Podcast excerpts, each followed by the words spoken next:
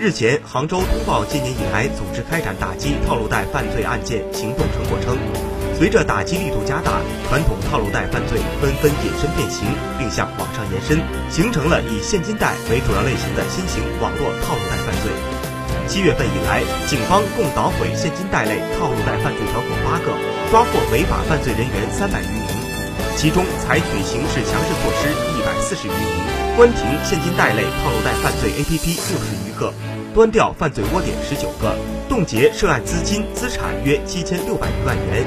有效震慑了此类犯罪的嚣张势头。目前案件正在进一